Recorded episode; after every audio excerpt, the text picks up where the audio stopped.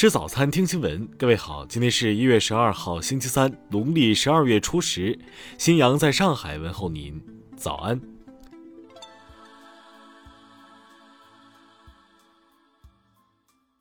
首先来关注头条消息。二零二一年八月十三号，在深圳工作的男子邢某因工资被扣五百元，心生不满，遂对主管张某产生了报复心理。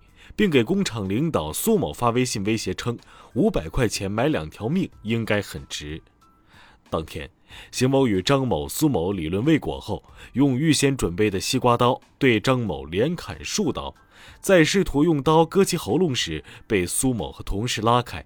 苏某两人欲将张某送到医院救治，被邢某阻止。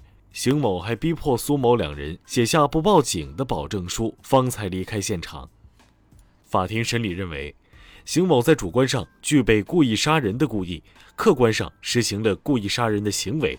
最终，邢某因犯故意杀人罪被判处有期徒刑一年四个月。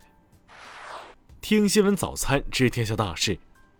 国家卫健委通报，十号新增本土确诊病例一百一十例，其中河南八十七例，陕西十三例，天津十例。西安市宣布。将七个中风险地区降为低风险。目前，西安共有高风险地区三个，中风险地区四十一个。昨天，西安发布政策，对滞留在中高风险地区及所在区县的人员严格限制离市，其他地区人员经批准可持四十八小时内核酸检测阴性证明和健康码离市。郑州市宣布。除与居民生活密切相关的商超、便利店、农贸市场、医疗机构等正常营业外，全市餐饮不允许堂食，其他非生活必需场所一律暂停关闭。公安部昨天发布数据，全国汽车保有量达三点零二亿辆，汽车驾驶人四点四四亿。近日，文旅部发布了导游专业素养研培要点，其中提到。要引导导游树立法治思维，自觉抵制不合理低价游。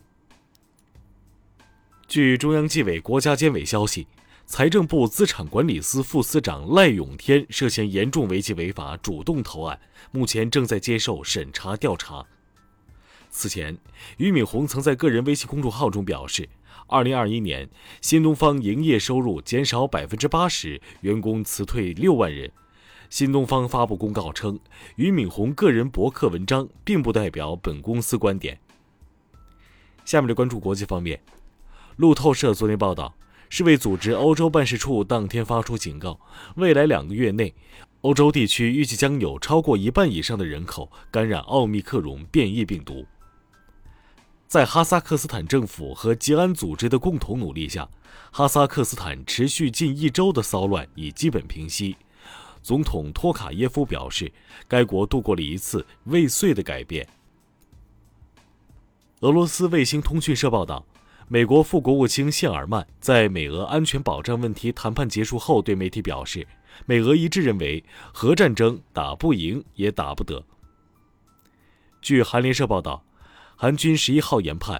朝鲜当天上午发射疑似弹道导弹的飞行速度达到十马赫左右，属于高超音速导弹的范畴。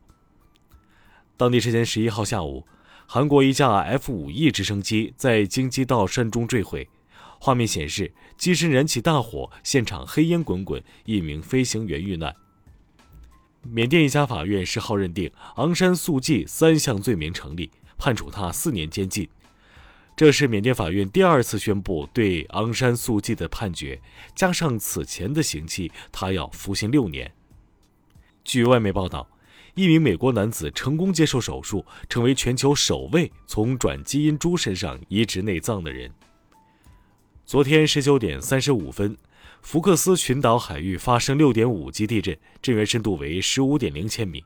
中国海啸预警中心判断，地震可能会在震源周围引发绝地海啸，但不会对中国沿岸产生威胁。下面来关注社会民生。十号，贵州遵义市一辆垃圾车在倾倒垃圾时发生事故，从坡顶翻至三十米的谷底，消防已将受伤的司机救出，送往医院。为何同学比胆量大？温州一名十二岁男孩报假警称遭到绑架，警方向他颁发法制义务宣传员聘书，聘期半年，并请他向全校同学做了幺幺零报警电话的用途及正确使用方法的演讲。黑龙江哈尔滨一研究生学历男子王某帮外甥及外甥朋友硕士研究生考试中作弊，被当场发现，该男子涉嫌组织考试作弊罪被公诉。十九岁的女大学生王某加入传销组织后，四年时间直接或间接发展各级会员万余人，收取资金九百多万元，个人非法获利六十八万余元。目前，王某被判有期徒刑一年，缓刑六个月，并处罚金十万元。苏州某公司花二十万请大 V 带货，结果仅成交两笔，销售额不足五百元。法院里认为。被告方某文化公司构成违约，判决被告退还服务费十九点九八万。下面来关注文化体育。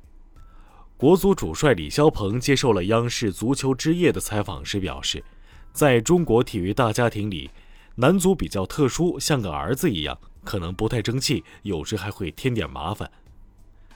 在中超附加赛中，大连人队多名队员围攻裁判。昨天，足协对球员杨浩宇处以停赛十二个月的严厉惩罚。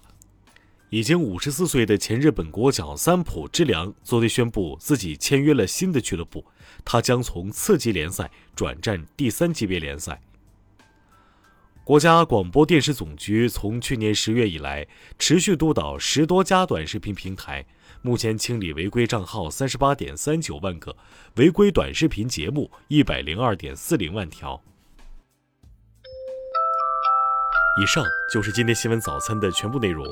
如果您觉得节目不错，请点击再看按钮。咱们明天不见不散。